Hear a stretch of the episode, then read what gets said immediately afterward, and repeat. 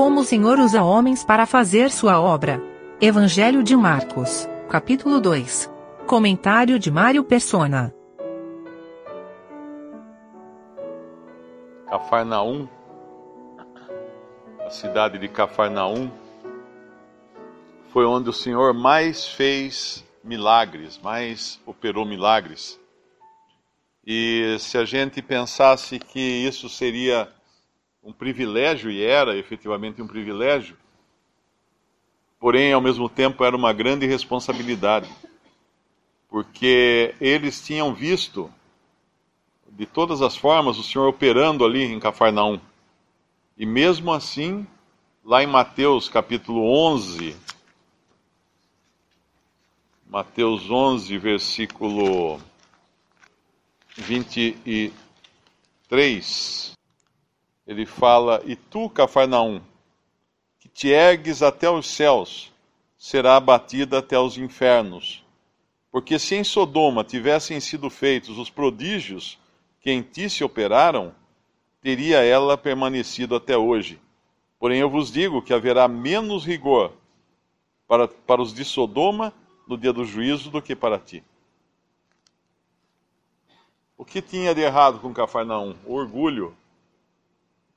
Orgulho. Ela tinha ali todas as evidências. Eh, eles viram o Senhor, eles viram ele praticar tudo aquilo que o Messias praticaria, né? E ainda assim eles não creram, eles não aceitaram.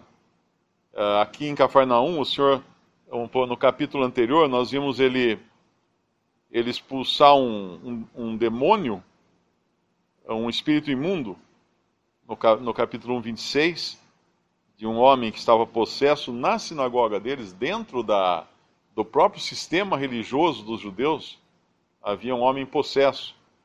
E ele expulsa esse demônio.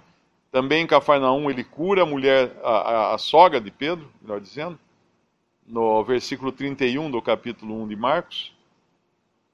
Depois ele cura muitos no versículo 34, expulsa muitos demônios também, no versículo 34 do capítulo 1. E agora aqui ele vai fazer mais coisas em Cafarnaum. Ele vai fazer, ele, ele começa pregando, né, no, no versículo 2, ele começa anunciando a palavra. Depois no versículo 5, ele vai perdoar pecados. No versículo 11, ele vai curar um homem paralítico, enfermo. No versículo 13, ele vai ensinar as multidões. No versículo 14, ele vai chamar Levi para segui-lo. No versículo 19, ele, se, ele indica que ele é o esposo, e Israel esperava realmente um esposo, aquele, aquele esposo de, de Cantares é, é o Senhor. Ele, ele era esposo para Israel. Depois ele viria a formar a igreja, da qual ele é o noivo, e haverá então as bodas do cordeiro no futuro ainda. Lá em Apocalipse nós lemos disso. Mas para Israel, ele, além de rei, ele também era o esposo. E termina o capítulo com uma coisa muito, muito interessante, que ele revela que ele é Senhor. Mas ele não é Senhor do sábado. Como às vezes, às vezes a gente lê meio rápido, fala, ah, ele é Senhor do sábado. Sim, ele é Senhor do sábado também. Mas ali o versículo fala que até do sábado é Senhor. Ou seja, ele é senhor de todas as coisas. Ele tem a primazia, ele tem o senhorio sobre todas as coisas, inclusive sobre o sábado, que foi, afinal de contas, foi ele próprio que instituiu o sábado. Nós sabemos que a salvação de uma alma, ela começa sempre em Deus. Uh, o pai dá ao filho alguém que já foi escolhido antes da fundação do mundo, uh, o filho então uh, salva. Mas Deus, na sua misericórdia, na sua graça, na sua bondade, né? ele coloca homens no meio dessa obra, na, na condução dessas coisas. No, lá no, mais para frente, no versículo, no versículo 14, nós vamos encontrar o Senhor chamando Levi. Essa é outra coisa. Ele, ele chama, o Senhor realmente chama aqueles que ele quer usar na sua obra. Isso é uma coisa que ele faz. Uh, lá em Efésios capítulo 4, quando fala dos dons, Cristo subindo às alturas, deu, dons, deu dons aos homens. E deu uns para apóstolos, outros para profetas, outros para evangelistas, outros para pastores e doutores, querendo aperfeiçoamento do corpo, a edificação do corpo, aperfeiçoamento do corpo. Uh, ele, Deus é Cristo quem dá ou, e chama e dá os dons necessários para quem Ele quer usar. Nenhum homem chama, nenhuma instituição chama, nenhuma faculdade de teologia chama alguém ou capacita alguém para a obra de Deus. Não existe isso. É Ele quem faz, é o próprio Senhor Jesus quem faz.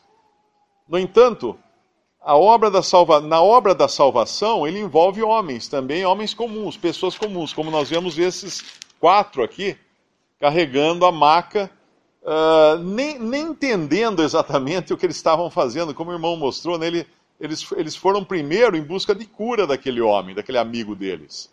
Mas eles nem imaginavam até onde iria essa cura. Que essa cura iria chegar ao coração desse homem, aos seus pecados perdão dos seus pecados. Deus se apraz nisso, né? Mesmo quando nós não entendemos, nós fazemos mal feito, nós somos lerdos até em fazer, mas Ele tem prazer em nos usar. Eu tenho um vídeo lá em casa que eu guardei com, com carinho, porque é do meu neto, né? Acho que todo, mundo tem neto, guarda vídeo com carinho. Mas esse em especial, uh, o Mark, o, o pequenininho, quando ele aprendeu, começou a dar os primeiros passinhos, eu fui na cozinha, ele estava ajudando a minha filha a tirar a louça da máquina de lavar a louça. Então ele pegava um prato assim, entregava para ela, ela punha em cima da pia, ele pegava um prato, e, e, a gente só olhando a hora que fosse cair aquele prato, porque uh, ele mal sabia parar em pé, né? Daí ele pega a faca, daí ele pega garfo, e depois ele faz uma confusão, que ele começa a pôr tudo de volta na máquina, as coisas limpas. Uh, mas era uma coisa que a mãe ali, né, a mãe dele, estava tendo o prazer de deixar ele fazer aquilo. Ainda que de forma imperfeita, ainda de, de forma mambembe, ainda que todo sem jeito, sem equilíbrio, mas havia prazer em deixá-lo fazer isso. Eu da porta ficava filmando, gravando aquele vídeo. E aqui o Senhor tem prazer, então, nesses homens, nesse, nesses quatro, porque quando eles chegam, o Senhor os vê uh, romper, inclusive, com a, as dificuldades que havia, né? Tem, tinha uma multidão aqui. O que, que a multidão faz quando as, as, são as coisas de Deus? A multidão atrapalha. A multidão atrapalha. O que eles estavam fazendo lá?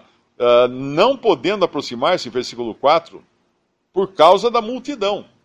Muitas vezes nós pensamos que a multidão, a opinião pública, uh, o número de pessoas, isso contribui para a obra do Evangelho. Não, aqui está atrapalhando. É, o número de pessoas curiosas não estava ajudando em nada na, na cura, no perdão desse homem e na sua cura.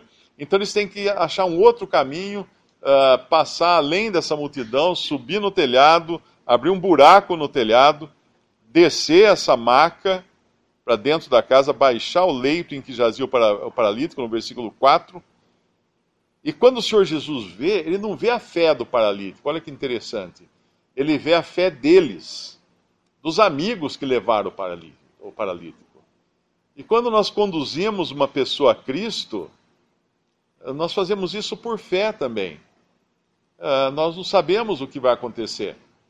Às vezes há a multidão atrapalhando, bom, vamos dar a volta para o outro lado. Existem dificuldades, bom, vamos subir no telhado, vamos abrir um buraco, mas vamos fazer essa pessoa chegar até Cristo. Porque Deus se apraz nisso e vendo a fé deles, dos amigos, ele fala ao paralítico: Filho, perdoados estão os teus pecados, no versículo 5. A obra do evangelho, ela é uma coisa individual, é uma iniciativa que pessoas individualmente tomam. às vezes alguém me pergunta, ah, mas lá na sua igreja, né, entre aspas, a igreja lá prega o evangelho como? Faz as missões, o evangelismo como? Não faz. Não faz, porque não é atributo uh, da igreja como instituição ou uma organização, coisa assim, pregar o evangelho. O, o evangelismo é feito um a um. São pessoas que pregam o evangelho. Em Atos, eu acredito que é capítulo 11, se não me engano, aqueles que foram dispersos de Jerusalém saem pregando o evangelho e pessoas se convertem. E aqui assim: esses homens, na sua fé, na sua simplicidade, na sua boa vontade, levam esse paralítico até a presença do Senhor. E que, que alegria tem o Senhor de ver a fé deles. E que alegria tem o Senhor de ver a fé nossa quando uh, levamos alguém, levamos um paralítico à presença dele.